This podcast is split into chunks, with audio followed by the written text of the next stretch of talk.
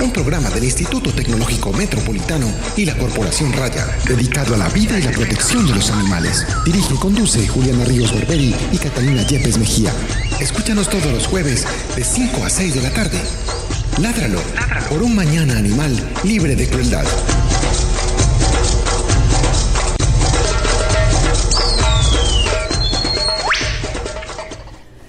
Hola, muy buenas tardes. Estamos en nuestro cuarto programa de Ladra, un programa del ITM, la Corporación Raya dedicado a la vida y la protección de los animales. Yo soy Juliana. Y yo soy Catalina. Y estamos muy contentos porque hoy tenemos una eminencia en nuestro estudio que nos va a hablar de una cosa muy importante que es conocer el inicio del movimiento de protección animal, lo que, cómo inició todo lo que nosotros hacemos. Hola, don Aníbal. ¿Cómo están? Yo como muy contento de estar por aquí viendo gente joven. Ay, cierto, es que nosotros estamos súper jóvenes. Bueno. bueno, eh, hoy es un día muy especial porque está cumpliendo años Jane Goodall, que es una primatóloga súper hermosa y famosa, que es la señora más buena del mundo. Es una que ustedes ven en Animal Planet con un pelito blanco y largo y que siempre está con un miquito terciado. Es ella. Es una señora súper querida, súper gentil y ha hecho muchísimas cosas, no solo por los animales, sino también por la convivencia entre los humanos. Un saludo para ella, yo sé que ella nos está oyendo fijo. le mando un saludo, un saludo, hi, hi. Y también le mando un saludo a Pilar, que cumplió años esta semana. Le agradecemos mucho a Carlos Pérez por el cabezote de nuestro programa y a José Julián Villa por la música de fondo. Entonces, eh, primero antes de, de, empezar, yo quisiera que don Aníbal nos contara un poquito de él. ¿Qué más, don Aníbal? No, pues yo acabo a contar ya a estas alturas de la vida. Yo ya lo que estoy haciendo es balance. son, son demasiados años trabajando en, el bienestar de los animales. No con el término con que se habla ahora de bienestar, sino en el mejoramiento de las condiciones de los animales, especialmente en la ciudad de Medellín. Y esta entidad que yo represento es la más antigua de, de Colombia. Entonces por ahí va a ir la historia ahora en un ratico. Don Daniel, ¿usted qué hace ahora? Pues no ahorita por la noche, no es que lo esté invitando pues a una cita, sino... Ir a entrevistas, a programas radiales, a pelear en reuniones con la gente incumplida, a estar en cualquier lugar donde me convoquen a hablar sobre la protección de los animales. Don Aliel, ¿a usted qué le gusta hacer? Leer. Estoy leyendo, pero muy especializado. A ver, yo le cuento. Ya está en, en imprenta un libro, yo no soy escritor, pero por esta campaña de defensa de los animales en el año 91, el periódico El Mundo me abrió sus páginas, yo había empezado en el periódico El Colombiano y pasé de los 800 artículos, publicados desde 1991 sin faltar una sola vez en publicar un tema de los animales. Eh, el libro es más o menos de 270 páginas y le cuento pues la primicia, es contra las corridas de toros. Ah, qué nota, una y el segundo, que ya va muy adelante, es una historia de Medellín por ahí desde 1860 hasta la época, con todo lo que ha pasado alrededor de los animales. O sea que muy relacionado con el programa de hoy. Sí, está muy bien. Ay, pero no, no fue intencional. No, las cosas van saliendo ahí. Fue casual, fue casual. Don Aníbal, hablemos de la noticia que escogimos de la semana sobre lo que dijo la, la, Corte Internacional de Justicia para que le, pidió, le ordenó a Japón revocar los permisos actuales y los futuros sobre cacería de ballenas en marco del proyecto Harpa 2. Ay, este tema de las ballenas, es que, es que ayer estaba escribiendo un especial para el periódico que está celebrando 35 años y si yo me pongo a mirarlo retrospectivamente, como que estamos paliando sobre el mismo lado. El maltrato a las ballenas es consuetudinario. Aquí se mesan los cabellos, eh, todas estas entidades internacionales empiezan a poner moratorias para la pesca, para la caza, pero en aguas territoriales y en aguas marinas, ¿quién controla quién? Mire los problemas que tenemos en Colombia. ¿Cuántos años hace que estamos hablando del aleteo del tiburón? Sí. Y eso salió en la noticia de la prensa y en la televisión salían las imágenes muy crueles de las aguas es completamente marchadas de rojo y las cosas se van olvidando y la gente se sigue comprando. Esto bajo la pretendida investigación y la ciencia sacrifican miles de animales, el animal más grande que hay en el planeta Tierra. ¿Usted sabía que eh, puede circular un vehículo Volkswagen por dentro del cuerpo de una ballena? Sí. Entonces imagínese la magnitud, simplemente remóntese a la parte histórica si tiene creencias religiosas como la ballena votó a Jonás. Jonás puede haber vivido ahí en, en un mini apartamento de los de, de, vivienda, de vivienda popular de ahora. no, pero pronto y, se le y va la gente coge y mata un animal de esos. Hasta hace pocos años en los periódicos, sobre todo los de Bogotá, vendían cartílago de tiburón, Sí. grasa de ballena. Eh, En la época, finalizando el siglo XIX, usaban la grasa únicamente para alumbrar. sí, es verdad. Entonces, ¿quién le quita eh, esta, esta población es muy depredadora? Aquí no hay normas ni leyes. Ay, pero venga, don Aníbal, no nos pongamos pesimistas. Digamos que de pronto sí, Sí que, pues que alguna cosa buena puede pasar. pero, pero si es que el dominio que tienen sobre las aguas territoriales verdad, es, es verdad. imposible, usted prohíbe y quién controla. ¿Quién controla? Es que es imposible. Si eso no está en la conciencia de los seres humanos, que todo lo que se mueve, todo lo que nada, lo que se arrastra, lo que se trepa, todo lo tienen que sacrificar. Es no verdad. lo pueden dejar vivir Nada, tranquilo. todo lo que se mueva, todo lo que haga. No, ni empecemos a hablar porque es que los desastres de aquí son de este planeta Tierra, lo estamos agotando. Nosotros porque estamos de salida. Entonces Mm. todavía tienen cuotas todavía para administrar, pero mire la sequía. Entonces hace poco estábamos quejándonos por los incendios forestales en Ecoclí. Una nefasta tradición desde que yo empecé a trabajar con el tema de los animales, consuetudinariamente por la época de abril, de la época de Semana Santa, meses antes, cuando salen las tortugas a desovar, empieza la- el vandalismo contra ellas. Empezaron matando tortugas y terminaron eh, quemando 300 hectáreas de bosque de manglar. No, es, es- Y no hablemos de la sequía, No, entonces no una por mucho y otra por menos. No, no hablemos. Recuerden que pueden llamarnos al 440-5135 si tienen alguna duda o si quieren hacer algún comentario y también nos pueden escribir en el muro de Facebook de Corporación Raya. Eh, don Aníbal, em, como para hacer una introducción, ¿por qué es importante que el defensor de animales o, los que protegemos los animales sepamos un poquito de la historia del movimiento? Porque si no estamos condenados a repetirlo. Es lo y la- mismo y de yo lo estoy haciendo como lo dice todo el mundo. El que no conoce la historia está condenado a repetirla.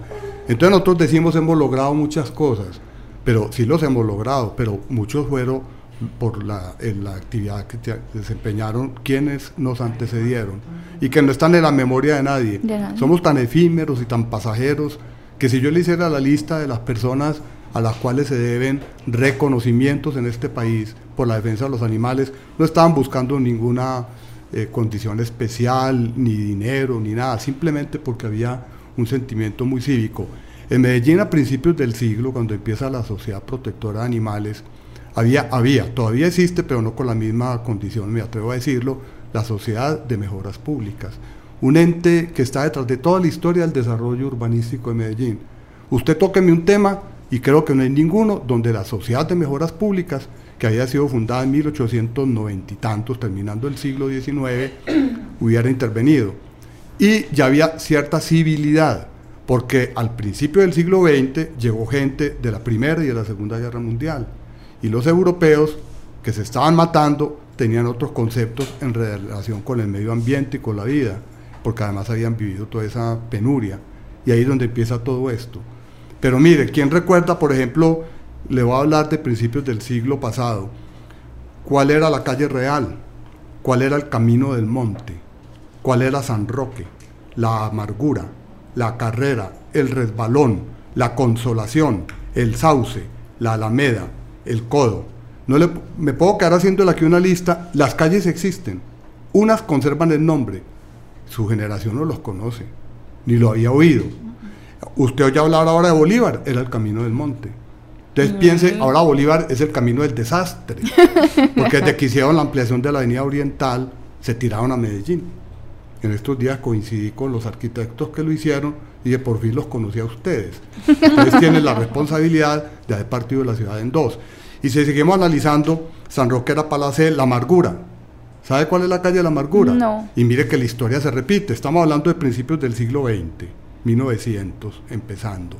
Y en este momento la amargura está en el tema del día. Es la calle que están haciendo para el tranvía de Ayacucho. es la calle Hacia Ayacucho. Ayacucho. Y la amargura porque por ahí se subían los cadáveres que iban para el cementerio. Mm. Entonces por ahí lloraban. Amarga, Ahora la amargura ha sido el, todo lo que ha creado en la ciudad la falta de circulación por la calle Ayacucho. Bueno, entonces imagínese usted los animales que podrían cómo podrían sobrevivir en la amargura, en el resbalón. Es, que, es que hasta el mismo medio y las denominaciones eran agresivas con los animales. Don Aníbal, entonces eh, comencemos primero como con la parte mundial. Contémosle a la gente dónde nace como el movimiento de la protección animal en el mundo y qué estaba pasando en ese momento para que se diera este nacimiento. Vea, eh, el, el tiempo es muy cortico, la historia es muy larga. Entonces, pongámosle como hacen los investigadores de ahora. Entonces vamos a ver, por ejemplo, las reacciones de las mujeres de Medellín, medellinenses de 1920 al 35, porque cogen esa época, no sé, cojamos cualquier época. La historia es demasiado larga, yo creo que lo mejor es que miremos desde los movimientos europeos, desde la Real Sociedad Humanitaria, que es lo que los aleteos llegaron a Medellín, porque antes sería muy largo, con mucho gusto hablamos de otra oportunidad. Entonces la Real Sociedad Humanitaria, que había sido eh, obstaculizada por Pío IX, un, papa que detestaba a los animales, que decía que los animales no podían tener la misma conmiseración o consideración que los humanos, siempre se opuso a la creación de la sociedad real humanitaria.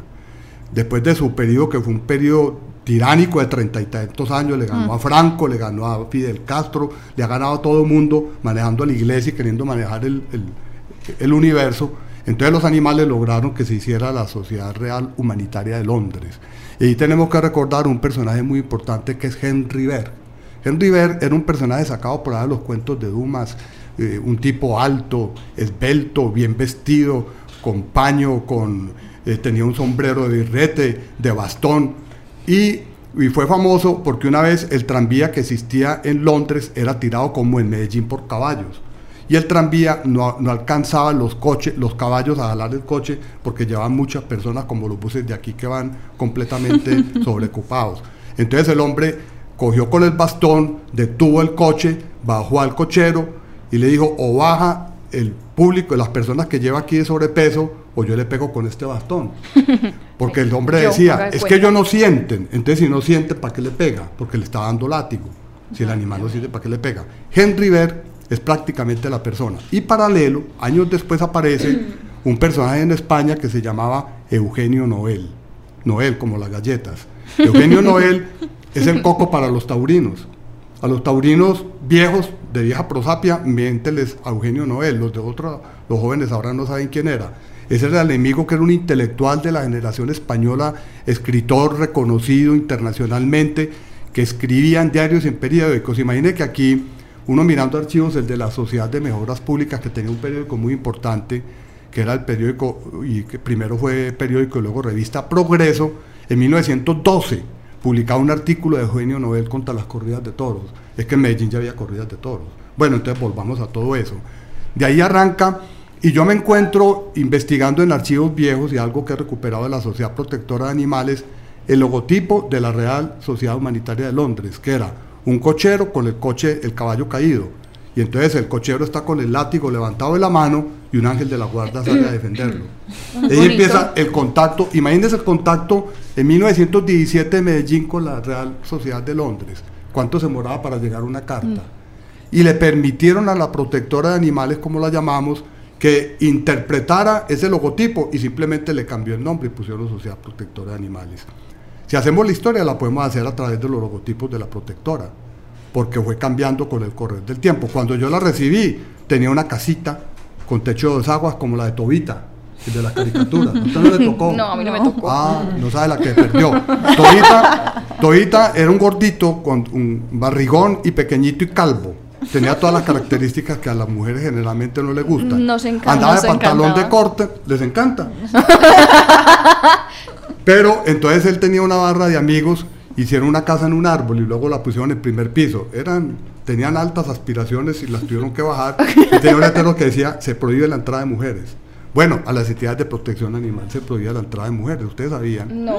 Bueno. Están locos. Entonces mire que la historia va paralela también. Ustedes adquirieron derechos a hablar, a protestar y a votar en 1957. En 1957 ya Medellín era una ciudad que estaba con enormes problemas de ciudad grande, aunque tendría, tendría 100 mil, 120 mil habitantes. Pero entonces imagínese una ciudad donde se contaban en los dedos de la mano los vehículos de gasolina, que se cuadraban en el Parque Bolívar y en el Parque de Río. eran las, las terminales de transporte de los carros. Posteriormente los cuadraron en 1914 cuando inauguraron el ferrocarril de Antioquia en la estación Medellín. Y el resto eran coches de caballos. Aquí había coches de caballos jalados por dos caballos, coches jalados por un caballo, luego los horreros, el tranvía, luego en los tejares, en el transporte de materiales, en los tío vivos para jugar los niños, en el bosque de la independencia que se llamaba el jardín botánico de ahora, allá ponían al pobre caballito a darle vueltas y vueltas hasta que caía mareado. Entonces los caballos en Medellín y el ejército utilizaba los caballos.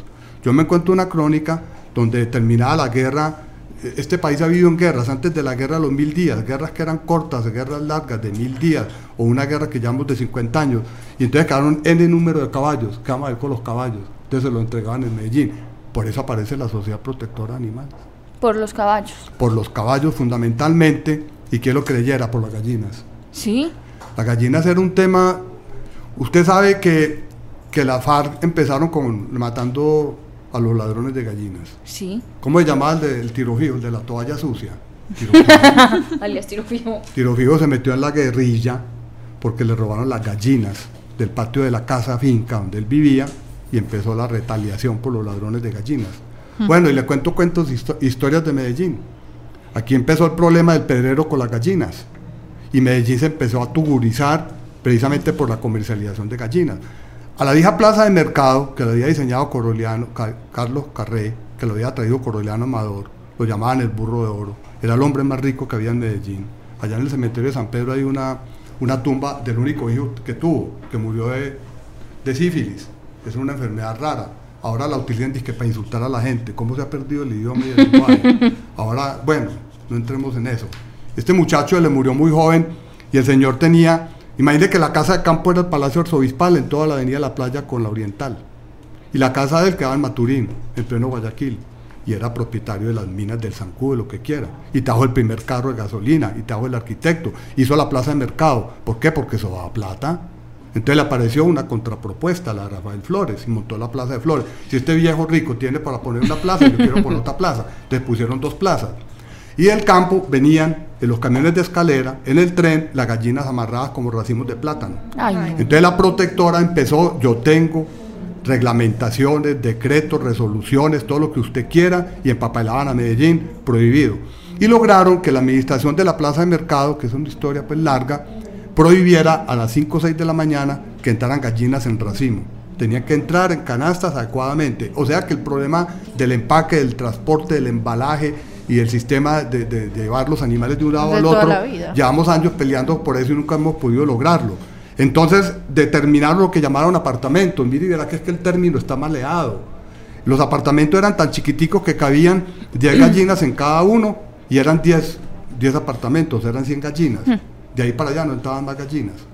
Entonces Martinete, que era un periodista que había aquí en Medellín, mm, ignorante, era un campesino, pero que le abrió los micrófonos como me lo están abriendo ustedes ahí, para que hablara y dijera lo que no tenía dónde decir, se volvió como la voz del pueblo.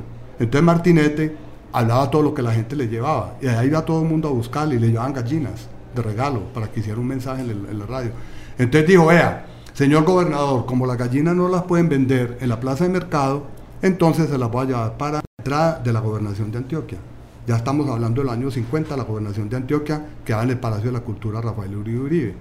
Entonces el, el gobernador le dijo, no, un momentico, mande todas esas gallinas para la calle que se llamó El Pedrero, que es la calle de la Alhambra, la parte de, de Díaz Granados. Y entonces ahí esa calle que era empedrada, porque no todas las calles de Medellín tenía el asfalto muy nuevo, eran calles en tierra y en polvo. Y las más elegantes eran empedradas, era una calle elegante porque cerquita vivía Coroliano Amador. Mande para allá las gallinas. Y empezó el pedrero y se tiraron a Medellín. Bueno, ahí viene la historia, no la hablemos más de la... De la, de la, de- Pero al lado del pedrero empezaron a vivir los otros animales. Todas las flotas rudimentarias de camiones que venían de los pueblos, ¿qué terminal de transporte? ¿Cuál terminal de transporte? Eso era un muladar. Esos llegaban para un lado, cerca de la estación Amagá, que es lo que ahora llamamos la Valladera, a la estación Medellín, que es lo que llamamos Guayaquil, y se repartían todo eso. Y ahí al amanecer llegaban, siempre llegaban retrasados. Eso no empezaba, nunca cumplían un itinerario porque había un derrumbe, se había caído un puente, se le estalló una llanta, se le calentó el radiador al carro y llegaban ahí con las gallinas y con los cerdos y con los animales para, para la plaza de mercado. Entonces al amanecer la plaza de mercado era un hervidero, olía maluco, eso estaba, en pocos años lo habían deteriorado. Si usted mira los planos de la época, eso era un palacio, era una belleza, lugar copiado desde Europa, hasta que empezó la turba y empezó a acabar con todo eso. Y se cuadraban, hay fotografías de Melitón y muchos de ellos de los cocheros cuadrados ahí para esperar la carga del ferrocarril. En el ferrocarril traían todo lo que usted quiera, desde carbón pasando por papas, por yuca, por plátanos, todo lo que quiera.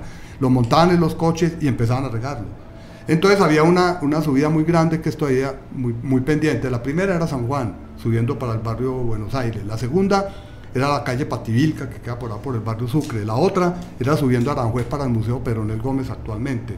Entonces los caballos, usted imagine que tenían unas tarjetas que le entregaban al policía, si usted lleva adobes, puede llevar tantos adobes. Entonces llegaban los de la protectora que tenían autoridad de policía y mantenían la tarjetita en el bolsillo, ahora le muestro una tarjeta, ahora cuento una ficha de esta, y dice, adobe, puede llevar 100 adobes, usted lleva 120, me los descarga aquí ya mismo. Y le hacían descargar los adobes. Ese maltrato, mire, yo tengo datos, cuando había 12 automóviles de gasolina, había 900 caballos cocheros. Dios mío. Dios mío.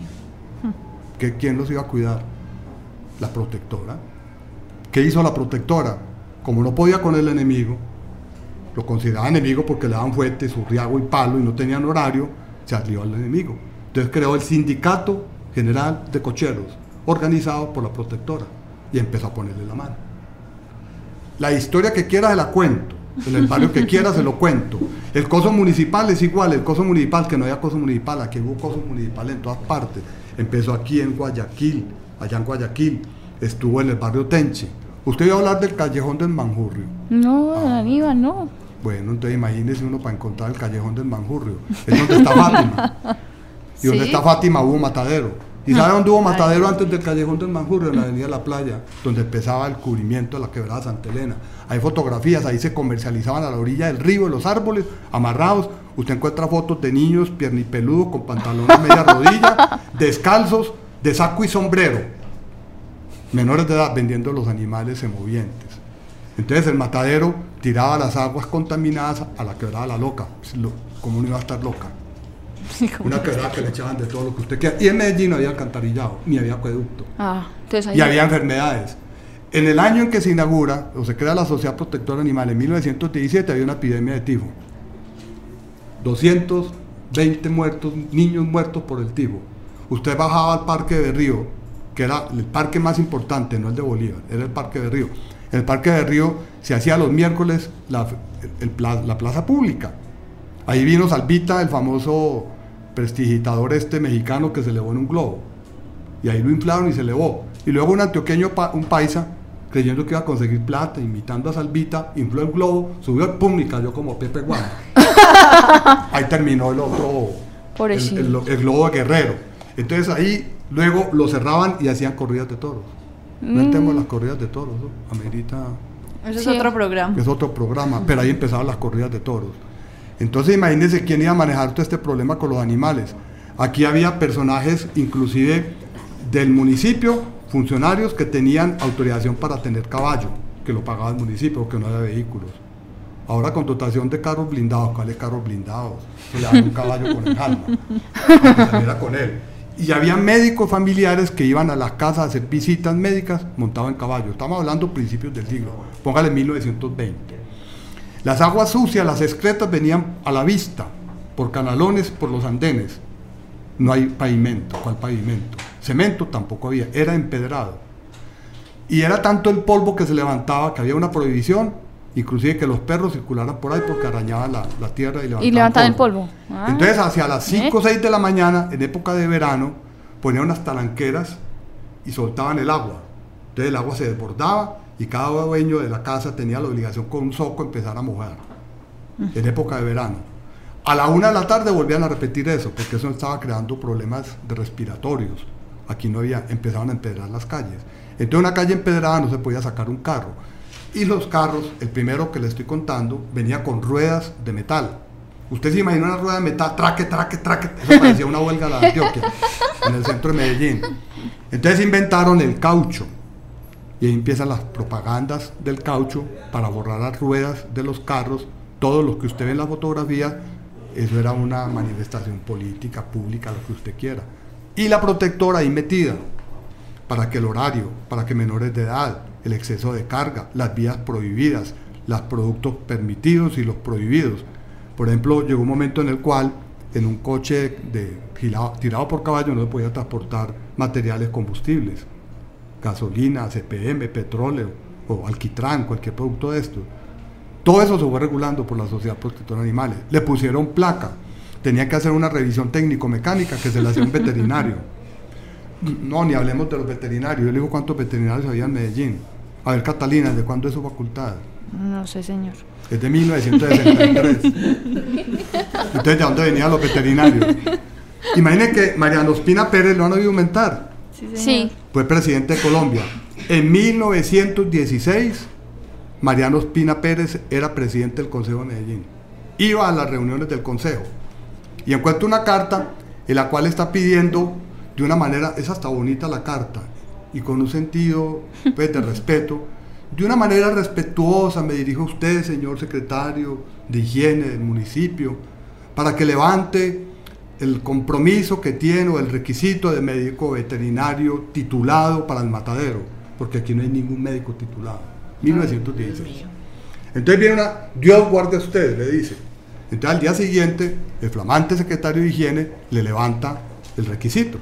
Le dice, le voy a autorizar que se consiga un estudiante de agricultura avanzado, que era la Escuela de Agricultura, Artes y Oficios, eran los nombres de las facultades, avanzado, que haya visto materias que tengan que ver algo con lo del campo, o un estudiante de medicina humana, para excepcionarlo del título, Ah, no, pues para que lo nombren en el matadero de Medellín. Y empiezan las historias del matadero. ¿Con Eh, cuál quiere que sigamos? Espera un momentico. Voy a, voy a- primero, recuerden que pueden llamarnos al 440-5135 a través de nuestra página de Facebook o Twitter, arroba Corporación Raya.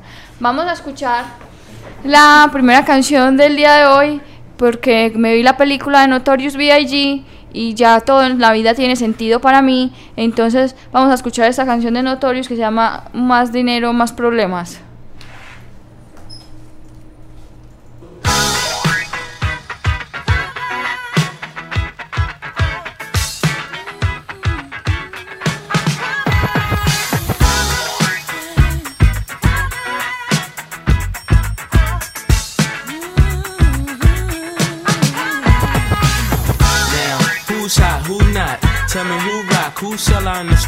Tell me who flop, who cop the blue drop, who jewels got blocks, who mostly Dolce down to the blue drop. The same old pimp, mace, you know ain't nothing changed but my limp. Can't stop till I see my name on the blimp. Guarantee me million sales, pull a level up. You don't believe in Harlem World, nigga, double up. We don't play around, it's a bet, lay it down. Niggas didn't know me 91, bet they know me now. I'm the young Harlem nigga with the Goldie sound. Can't no PD, niggas hold me down. Cooler, school me to the game, now I know my duty. Stay humble, stay low, blow like Hootie. True pimp, niggas spin no dough on the booty. When yell, there go me, there go your cutie.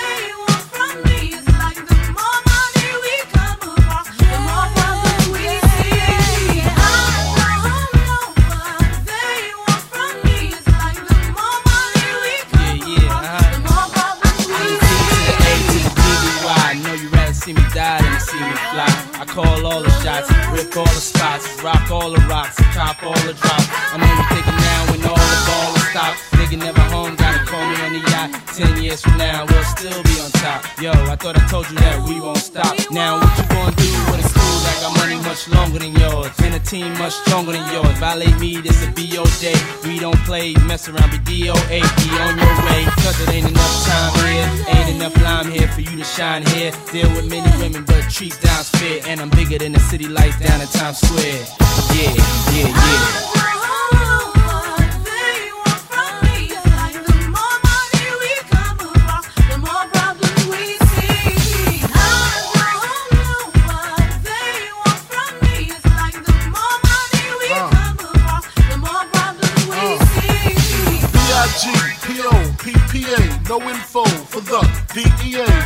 Agents mad cause I'm flagrant. Tap myself and the phone in the basement.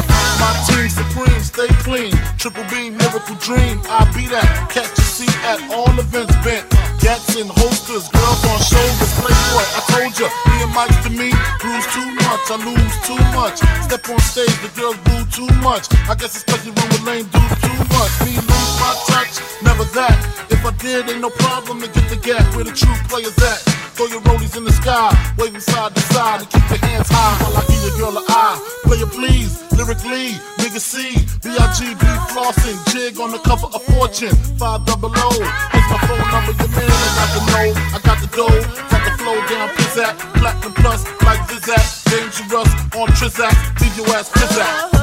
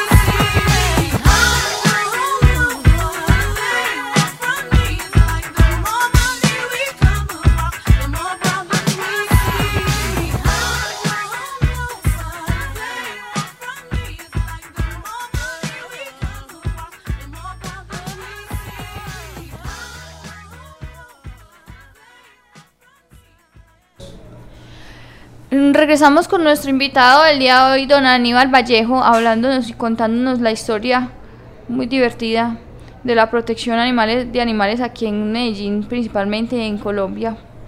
Mm, don Aníbal, mm, ¿usted cuándo cree que nos, mm, qué avances significativos se han logrado a través de los años aquí que usted considere? O pues así usted ya nos dijo con un pesimismo un poco No, no es pesimismo, es realismo. Es que por ahí dicen que no hay mal que dure 100 años. Sí dura 100 años. sí dura. Ahí están los toros. Y los otros, si yo le pongo a leerle a usted crónicas de la protectora y de la Sociedad de Mejoras Públicas antes de la protectora, apenas estamos logrando los resultados. Por ejemplo, miremoslo con calma. Eh, imagine que cuando yo recibo la Sociedad Protectora de Animales, aquí no había más entidades. Era la única. ¿Eso es qué año? 1900, yo llegué a la protectora por ahí en el 85-86, estaba director del Museo Universitario. Entonces yo estaba manejando piezas arqueológicas y colecciones etnográficas, etnológicas, y, y me entregaron una entidad vieja. Y, Pues, por eso. y me la entregaron en una hojita con una lista de personas y quedaban una cuota, ahí como mendicante. Ya se habían muerto personajes muy importantes de la protectora y no había minister- Secretaría del Medio Ambiente, Ministerio del Medio Ambiente, una de dos corporaciones autónomas. Imagínense que hace uno cuando le entregan una casa y como con 150 animales y sin plata, sin personal, y yo no soy veterinario, no soy un zootecnista. Eso fue tremendo, yo no me explico yo cómo llegué ahí a recibir esta, esta entidad. Y además aprender porque yo no había estudiado nada de animales. Y estaba sentado ya en la dirección del museo cuando me llaman Matanza de la guerrilla de Palomas en Cristianía. Pues ya la guerrilla sí sabía, pero ¿dónde queda Cristianía? pero Cristianía no es la que, la vereda donde están las comunidades indígenas, era en Cundinamarca. Ah, Y al otro día me dice la secretaria, ve ahí lo están llamando de la fiscalía, sí se llamaba fiscalía, en la época creo que ni tenía ese nombre, porque hay presuntamente una señora que tiene perros muerta en Castilla, en la parte alta de Castilla. Y entonces vamos a hacer un allanamiento y necesitamos que usted como representante de la protectora vaya para allá a ver qué vamos a ver con los animales. Entonces yo, yo, luego me llamaban y me decían, en el Parque Bolívar hay un carromato, esa era la palabra, la cosa más extraña que yo he visto en mi vida, exhibiendo una vaca con dos vaginas, viva. ¿qué es eso? Y la pusieron en el Parque Bolívar, delante de todo el mundo, CAI, cual CAI, eso no existía, delante de todo el mundo y cobraban la entrada. Ay. Y yo me, recu- me recuerdo, mucho antes de que hicieran el, eh, el- al frente de la Clínica Santana, que es donde ahora está un casino al pie del edificio Coltejer, estaba la Clínica Santana y la calle lateral era todavía ve- vehicular. y trajeron el, el Museo del Crimen. Pues yo trabajé mucho tiempo en la parte de museos. El Museo del Crimen era un, un museo con reproducciones de cera, a- en realidad del tamaño real Sí. pero eminentemente de carácter, ¿qué le dijera usted? Para atraer un público mostraban la parte sexual. Enfermedades venéreas, ustedes cogían un cuerpo y lo hacían en cera. Y lo montaban ahí, todos los días lo abrían y lo cerraban. Y empiezan todo ese tipo de problemas que yo, ¿cómo los atiendo? ¿Yo qué? ¿Qué voy a hacer con todo este tipo de problemas? A buscar el secretario de gobierno, a buscar el apoyo, a perseguir el carro, a buscar que decomisen la vaca, que la sacrifiquen. En esa época, ¿quién iba a sacrificarle la vaca? Y además propiedad privada. ¿Y cuál norma? No había salido ni siquiera la ley 89, eh, la del 89. Y me entregan entonces un albergue con ciento y pico de animales. Bueno, posteriormente fueron apareciendo otras entidades. No vamos a hablar mal de ninguna. Pero algunas de ellas generaron lo mismo que ha pasado con la historia universitaria en Medellín. De una huelga de la Medellín nació la bolivariana, de ahí nació otra, de otra huelga nació la Medellín, de la Medellín nació la autónoma, de la autónoma salió la corporación, esta otra de César Pérez García. Casi todas son por rechazo. esa es la cooperativa. Y en es esa época no existían escuelas de arte, entonces por ejemplo estaba la Academia Superior de Arte que quedaba en el Parque de Bolívar, entonces surgió el Instituto Cultural de Artes y ese la Academia Subjuvenil de Artes y cada una, ah, como este, van quitando, ¿cierto?, el nicho para trabajar, iban apareciendo entidades o las facultades. Cuando nació la Facultad de Artes de la Antioquia, entonces la Nacional montó facultad. Entonces empezaron a aparecer y a mí se me presentó un problema muy delicado con una española que había aquí en Medellín a, a mí no solamente las huelgas universitarias, sino la decanatura de arte me mandó al hospital. Y entonces yo en el hospital dije, no, yo no puedo dejar caer el albergue, entonces la puse administradora. Y ella empezó con ese concepto que ahora es muy difícil que los animales, no, ni que fuera pues el procurador, no se le puede impedir que se apareen. Entonces si había 150 animales cuando salí de la clínica, multiplique, ¿cuántos había? Dios mío. Ella mm, entraba a las 11 de la mañana con los hábitos europeos, pero a las 10 de la noche estaba mandando al trabajador que no lo aguantaba. Y daba comida a distintas horas del día. Y entonces ella llegaba a las 11 y ya la comida estaba lista porque era en una olla como la cárcel de Bellavista. Entonces decía, le echaba más agua, o le echaba más carne, o le echaba más sal. Y sacaba siempre los mismos perros, y bañaba a los mismos perros. Y entonces todo era un manicomio, y los machos con las hembras. Y se Ay, me Dios tiró la entidad en pocos días que yo estuve eso, el pandemonio. Entonces la eché. Entonces se me salió la primera disociación. Entonces, en rebeldía, se montó Adán, Asociación Defensora de Animales. Ahí va empezando la lista, porque es muy importante que en el medio existan otras entidades, porque uno no lo abarca todo, uno no es todero.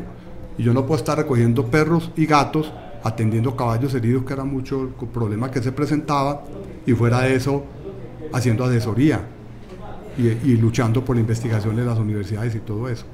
Ya cuando fueron apareciendo entidades como la de ustedes o como defensores que empezó en la Antioquia, en fin, las cosas se van irradiando, se va atomizando todo esto y es muy importante, porque la gente se cansa, ay viene el señor cantaletoso a echar cantaleta, siempre hablando de los animales. En el matadero ya me conocían, en la plaza minorista él viene del carrito amarillo. Ahí tengo el carrito amarillo fuera. Todavía. Todavía tengo el carrito amarillo, ya no me pegan. Entonces, decía, no, no me diga que ya sé que viene, vea que el caballito está bien tenido, le levantaban la jalma bien tenido, ese animal se leía los huesos. Es un trabajo muy duro, muy duro. ¿Qué se ha logrado? Aplicar lo existente. Código Nacional de Transporte y Tránsito del año de 1976-77. Prohibía, exigía primero en los municipios la creación de los depósitos de animales. Luego en el año, ya en el- empezando lo- el año 2000, la Superintendencia de Servicios Públicos Domiciliarios saca una circular de obligatorio cumplimiento, tiene carácter de ley, para que no se utilicen caballos de carga para recoger materiales, ni residuos de construcción, ni nada de ese tipo de cosas. ¿Cuánto nos demoramos? Cuando al alcalde se le vino de la época, se le vino el derrumbe arriba en la Comuna 13, subió furioso a decirle que a partir de ese día acababa con, las corridas, con los caballos de carga. ¿Cuántos alcaldes llevamos nosotros? Yo le puedo mostrar reglamentación desde que llegó Juan Gómez a la primera alcaldía. Todos los secretarios de tránsito les mandaba la carta para hacerlo. Y desde los 60 tengo correspondencia con Javier Henao Hidrón, que era secretario de Tránsito. O sea que esto es una lucha de muchos años para poder erradicarlos. Y se han ido logrando porque realmente las normas ya se fueron acomodando. Lamentablemente nunca pudimos modificar la ley 84. Esa ley 84 es un lastre para nosotros. Sí. Total. Y va a pasar mucho tiempo para que la podamos modificar, porque vamos a tener que inventar otro alfabeto, como dice mi hermano en la parte literaria. De la letra A a la Z se acabaron las letras, para demostrar cuáles son los hechos punibles o contravenciones desde la letra A hasta la Z. Entonces, se le acabó al legislador la letra, entonces ahí acabó la ley y le quedó corta. Y no alcanzó. Don Aníbal, ya contamos un poquito cuál fue el pasado de, de este movimiento en Medellín y en Colombia. ¿Cómo percibe usted ahora el presente de lo que se vive y, y el futuro de este movimiento o qué viene para este movimiento acá en Medellín? pues muy obligatoria la posición que tenemos que asumir, como muy, muy que le dijera usted, muy comprometedora la palabra. Porque es que siempre hemos hablado de perros, de gatos, de caballos, y de pronto estamos estirando un poquitico el círculo, ampliándolo. Pero es que el problema de la magnitud que tiene el animal de abasto, el animal de batería, el animal de experimentación es inconmensurable. ¿Y quién toca el tema? A ver, ¿por dónde vamos a entrar? Muy bien, los perritos muy bien tenidos, Hombre, pero ¿cómo es que todavía uno ve a la gente tirándole los excrementos de una bolsa al jardín del vecino y generando un rechazo completo con toda la odiosidad que se ha creado alrededor del tema de los animales? Pero esa señora va para la casa ya está expresando el pollo, está comiendo el pico, pisco, el pato, el pavo, la gallina, todo lo que usted quiera. Entonces el problema es un problema de una magnitud muy grande. Es que el dolor no se puede encasillar. Todos los que tienen sistema nervioso son animales que están sufriendo y la lucha nuestra va por ese lado. ¿Usted sí cree que vamos a tener reconocimiento? La gente se conduele con lo que está pasando ahora con la sequía, pero ¿quién va a la, a la feria de ganado? Vaya usted a la feria de ganado para que se dé cuenta si en algo ha cambiado. Mm, Juliana que me está diciendo que soy muy pesimista y le muestro yo todo lo que está pasando. Yo fui a la feria de ganado hace un mes largo, que fui al archivo de empresas varias a buscar unos temas que estaba trabajando el coso municipal y yo vi gente utilizando el tábano eléctrico todavía. ¿Cuántos años llevamos? Antes del tábano eléctrico que no existía, eran los punzones, ¿cierto? El fuete, el surriago, el chuzo. Usted baja por el camellón de la plaza de ferias y a un solo lado son puestos como en un via crucis el material que usted quiera para maltratar, mutilar, saherir, herir a los animales, para, cortar, para topizar, para marcar, para todo lo que quiera. Es la tecnología, ya hay de gas, con sopletes de gas.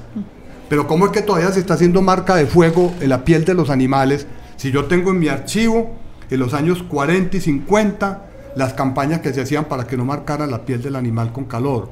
No por humanidad, sino porque se les dañaba el Se el cuero. y se dañaba el cuero. Y está prohibido por norma. Usted sabe que la norma colombiana prohíbe el, de, la- el sacrificio de la hembra en el matadero, hembra grávida. ¿Y cuántas hembras que llegan al matadero abortan el feto? Y sigue para el matadero y el feto sigue para la producción de cooker. Entonces aquí no se cumple la ley. ¿Cómo es que aquí todavía siguen autorizando el sacrificio de hembra?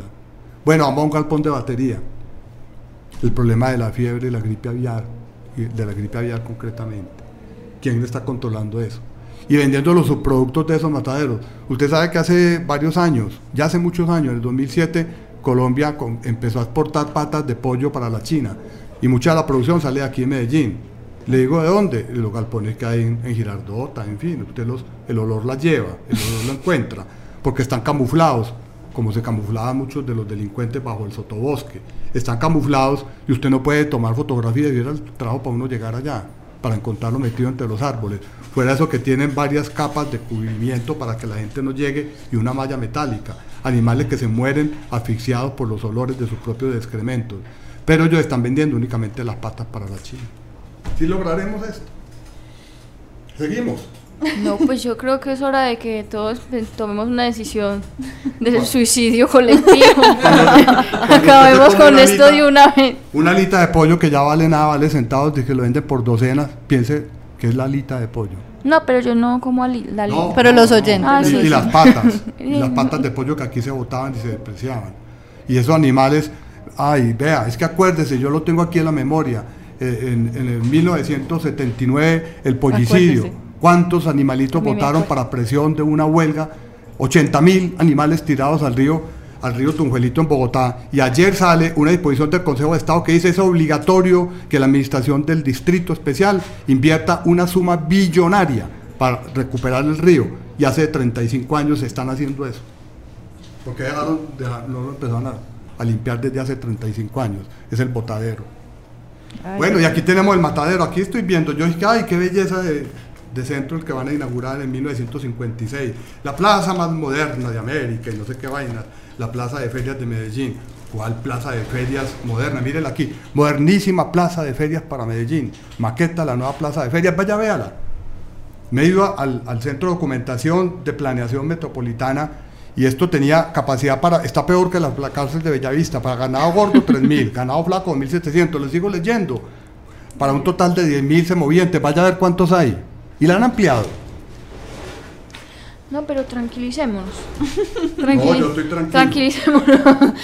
Estoy preocupado. sí. Eh, vamos a hablar primero. Catalina va a contar el cat tip de la semana. Para dar un paréntesis. Para hacer un paréntesis y tratar Nos de, relajamos. de nuestros, que nuestros cerebros coordinen y no, Y no tener pensamientos suicidas.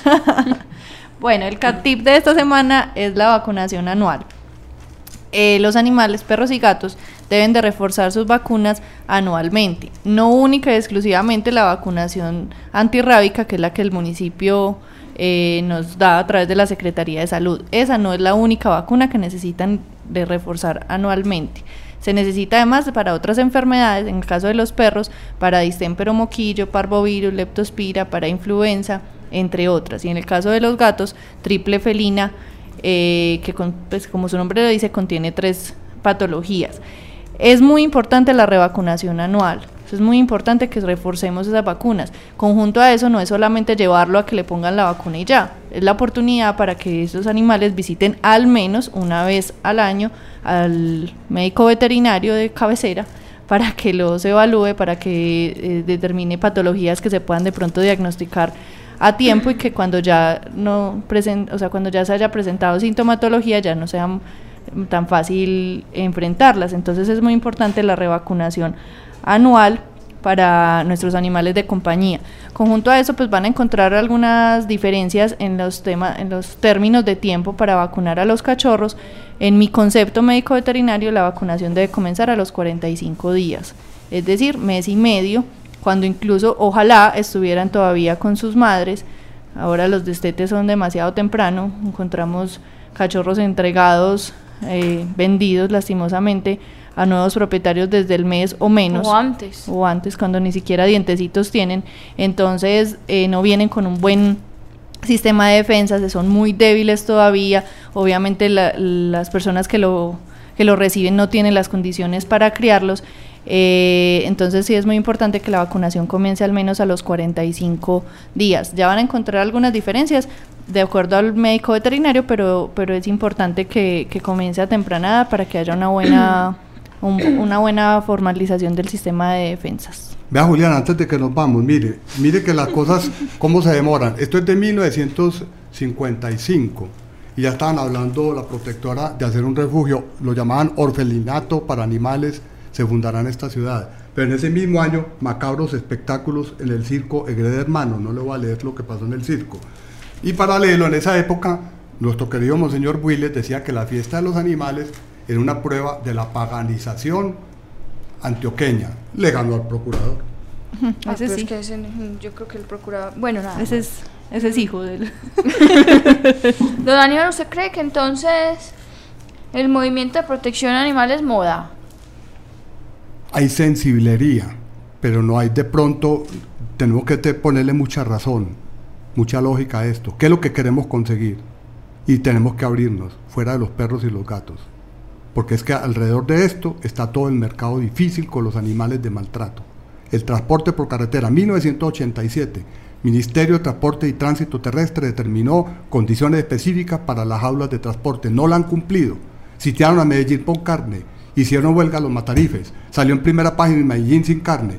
Han pasado cuántos años y los camiones no se han adecuado. Los mataderos regionales no se han complementado, los animales siguen siendo transportados en infinidad de, jornadas. Entonces, los galpones de batería rodean a todo Medellín. Vaya Liconia. En Liconia usted tiene todos los olores, pasa el olor de las porquerizas de marranos a los de los pollos. Y mire los problemas que ha tenido el Liconia precisamente cuando hay un problema en la vía para sacar todo, es la mayor alta producción de cerdos. Antioquia es el mayor productor de cerdos para el consumo humano en Colombia. Sigamos contando. ¿Usted cree que hemos logrado beneficios? ¿Le parece lógico que una de estas entidades esté patrocinando en Santa Rosa de Osos hace pocos años un concurso en el Parque del Pueblo para el que más rápidamente a sangre fría castrar un marrano? Ay, Ah, sí, yo me No, acuerdo de eso. No, es que aquí, y, y lo a la lechería, hablamos de la lechería, invíteme para hablar de la lechería. Usted que es veterinaria, yo no soy veterinario, para que le dé datos estadísticos de la, de la mentira de lo que está pasando con la leche y lo que está ganando el productor de leche y lo que está sufriendo la vaca. Vaca con siete embarazos sucesivos, con un pequeño periodo inseminado artificialmente y luego que ya se deberían ir a descansar, lo manda para experimentación. Aquí lo que más sufren de estos animales son las hembras. Entonces, aun cuando sea una cuestión de género, hay que defenderlas, las gallinas, las cerdas, eh, todas la- las vacas son las que más sufren, porque tienen un periodo de producción y de explotación muchísimo más grande que los machos. Un pollo Fenavi lo sacan 43 días de engorde forzado y artificial al matadero, una gallina mínimo un año, encerrada en la misma jaula, donde no puede batir las alas. No, no hay derecho. No hay Pero eso no lo miramos, no lo estamos viendo, nadie está hablando por ello.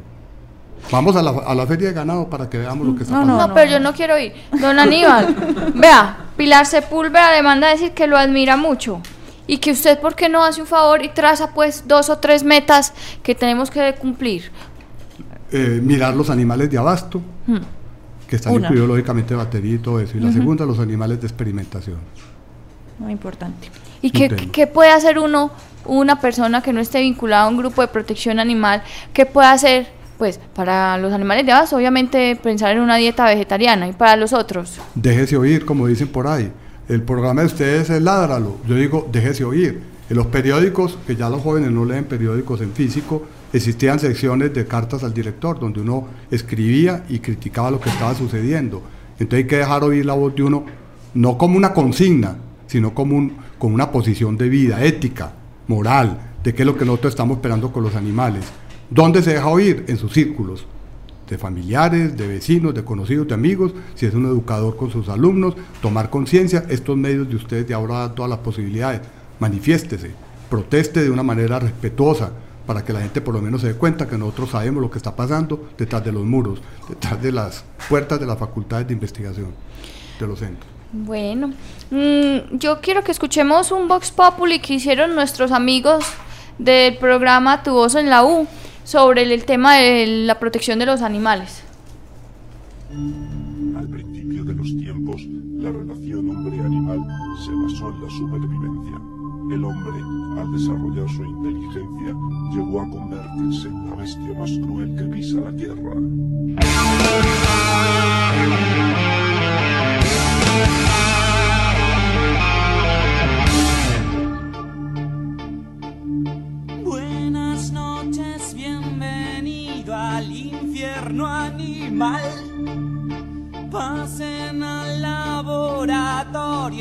Les va a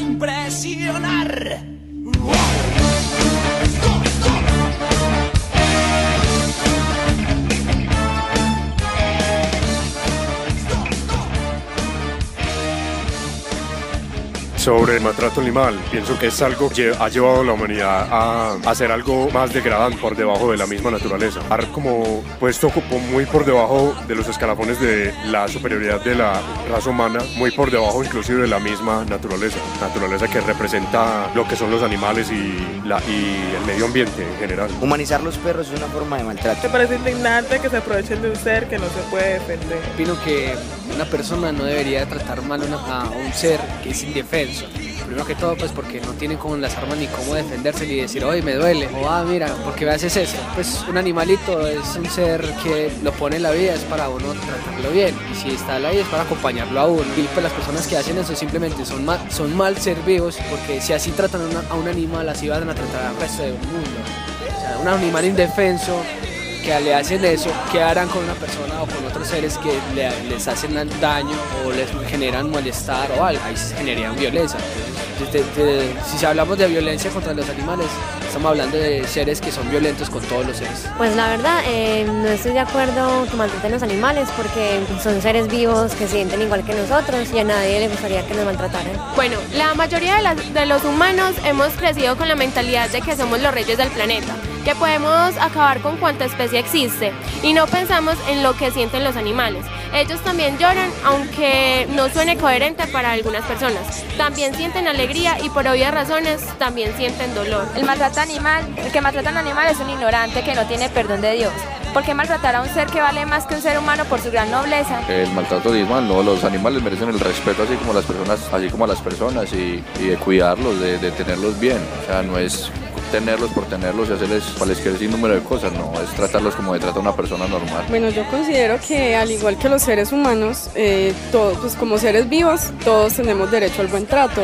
No solo pues un animal, por más que no razone o al menos no haga, no, bueno, no sea como somos nosotros, pero ellos también sienten. Pues al menos yo considero que los animales tienen conciencia y a mí, me, pues no estoy de acuerdo con el maltrato animal y antes considero que debería penalizarse a las personas que hagan eso. de acuerdo porque es una falta de respeto para los animales. Son seres vivos, ellos sienten, como dijo mi compañera. y creo que en Colombia no hay como una política que los defienda. No, o sea, si uno no pone el delito, entonces no hacen nada. Tratamos. Es como si estuviéramos maltratando a otro ser vivo. ¿Por qué? Porque ellos co- cohabitan la tierra con nosotros. Entonces, ¿qué opino de eso? No la doy con eso. Bueno, yo opino que primero que todo, quien no ha tenido un animal no nunca se ha dado cuenta de lo que es el valor de un animal de compañía. Quien no maltrata no respeta tampoco a los seres humanos. Me parece muy triste quien no, quien no respete y no cuida a los animales. Pues el maltrato animal es algo que ha ocurrido desde los tiempos en que empezó las corridas de toros, eso es un maltrato animal y eso hay que acabarlo totalmente, es una práctica muy conservadora inclusive. Eh, hay movimientos que se han manifestado de eso, pero ningún político, pues aquí en la ciudad de Medellín ha manifestado pues el apoyo animalista. En Bogotá sí vimos un apoyo el cual acabaron las corridas de toros en la Plaza de Toros y ya la Plaza de Toros la están usando para otras cosas, pero son, es una práctica gente muy burguesa, de mucha plata, que los mismos son los mismos que financian a los políticos y hay un poder que eh, no permite que regulen las corridas de toros. Y también circos, pues hay mucho escondáis el cruel asesinato, el cruel asesinato, el cruel asesinato. Don Aníbal, se nos está acabando el tiempo, pero antes de irnos quisiera que usted nos contara o nos recordara qué personajes célebres en el mundo usted recuerda o admira o admira para que le contemos a la gente que haya ten- o participado, que hayan apoyado la defensa de los animales. No, hay muchos, pero no puede uno olvidar a Brigitte Bardot. Yo recuerdo en mi juventud era el símbolo de la mujer más bella que había en, en el cine y que en el momento propicio de su carrera renunció a todo el reconocimiento de los seres humanos para trabajar por los animales. Jane Goddard, que ustedes la mencionaron, Juliana empezando, que tiene un, libro que es impactante contando sus experiencias con los animales. Lamentablemente los más cercanos aquí en América han muerto. Godofredo Stunzi murió de 92, 93 años en Chile. Le debe todo ese, país la, la, actitud que tomó Chile para no permitir nunca las corridas de toros. En, en México murió Carlos Cocholi, que manejaba una columna columpio en el periódico Excelsior. Doña Carmen Mercedes Marzan Comas, una española que vino a Colombia en los años 70 y estuvo por toda América enseñando la- el, el- el sacrificio incruento de los animales. Carmen Méndez, que dirige la revista en Barcelona. No, la lista es muy grande. Y en Medellín, pues me tiene que invitar otro día para hacerle cuento. Yo, yo. ¿En Medellín usted? Yo. Ese es Hay que personaje invitarles. célebre. Sí. Aquí hay personas como el doctor Piquín Santamaría, como le decían, Jo- Joaquín Santamaría Toro, que realmente nadie le ha reconocido lo que hizo por los animales. Un, todo un caballero, uno de los primeros veterinarios que hubo acá, y elegantemente vestido, lo encuentra uno en una fotografía muy rudimentaria de la época, Pero él ya se en murió. todo el riel, riel del tranvía de la época, atendiendo a los animales que atravesaban en el tranvía. Elegantemente vestido. Sí. Bueno, para terminar tengo unos avisos que pueden interesarnos. El primero, este domingo 6 de abril va a haber una jornada de implantación del microchip en el Cerro El Volador en toda la plazoleta central desde las 9 hasta las 2. Recuerden que deben llegar temprano porque los cupos son limitados. Tienen que llevar el carnet de vacunación y la fotocopia de los servicios públicos. El 6 de abril, el domingo, en el Cerro El Volador desde las 9 de la mañana. Y también eh, estamos haciendo una jornada, la Corporación Rayo, una jornada de esterilización el próximo 4 de mayo eh, para perros y gatos, eh, hembras y machos. Las personas que estén interesadas nos pueden escribir a corporacionraya.une.net.co y ahí les vamos a dar más información. Y eh, bueno, eh, ya se nos acabó el programa. Agradecemos mucho a las personas que nos han oído, que nos están apoyando con este proyecto, que siguen ahí todos los jueves con nosotros a las 5 de la tarde. Y les voy a dar mi consejo de la semana. No me, no me tachen de superficial, son cosas para que todos, pues, que esté- Todos aprendamos, sea agradable vivir, todo. Por favor, muchachas, si se ponen chanclas, sandalia, échense humectante que les están quedando esos talones como blancuzcos, craquelados, de lo más extraño que yo he visto. Échense dos o tres veces en el día una cremita humectante ahí en el talón, en la planta del pie, y así pues tienen sus pies humectados y con una piel tersa y saludable. Eh, nos vamos con la canción. La Pero no segunda- despedimos a don Aníbal. Ay, don Aníbal, gracias. Muchas yo, gracias. yo me despido, la felicito, eh, Catalina y Juliana. El único programa que ha habido aquí en Medellín, en la radio tradicional, ustedes ya son modernas, era en Bolivariana, con una comunicadora que ahora está con problemas de, de animales, está saturada de animales fuera de Medellín. Es un esfuerzo bastante difícil, la felicito. Muchas gracias, don Aníbal. Don Aníbal va a venir muchos programas. Eres una eminencia. bueno, entonces ahí vamos con la segunda de Notorious de hoy y la última. Chao, muchas gracias. Los esperamos el otro jueves. Chao.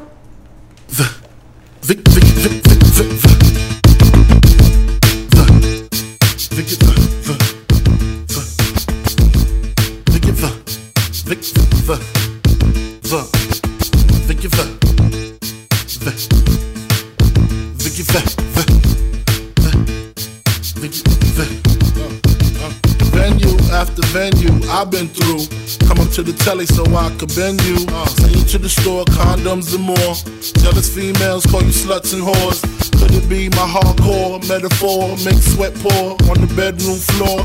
Open up the Lex door, jump on in. I'm kinda tired, I'ma roll blunts while you spin. You got your license right? Alright, no swerving. Hair blonde out, Madonna style like a virgin. Splurging, Don P, Rose. Much foreplay, that's my forte. Niggas see the ring, but gets to death. She looking for a man, honey, he just left. Violate me, he get beat to death. Good fella squeeze every shell they got left. Grandma, yeah, increase the dawn strength. Two four fifths within my arm's length. With a calm breath, I say we got the float. No little C's, the keys to the boat, tongue on the throat. You know the routine. Got my dick large like Bruce Springsteen. And you mean too, eyes greenish blue. Got the Coogee sweater with the bubble fool boo. Beautiful, that's how the night goes. Get out the tight clothes, get in some night clothes. I invite those girls to smoke live. Uh. Keep it real with you, you keep it real with I.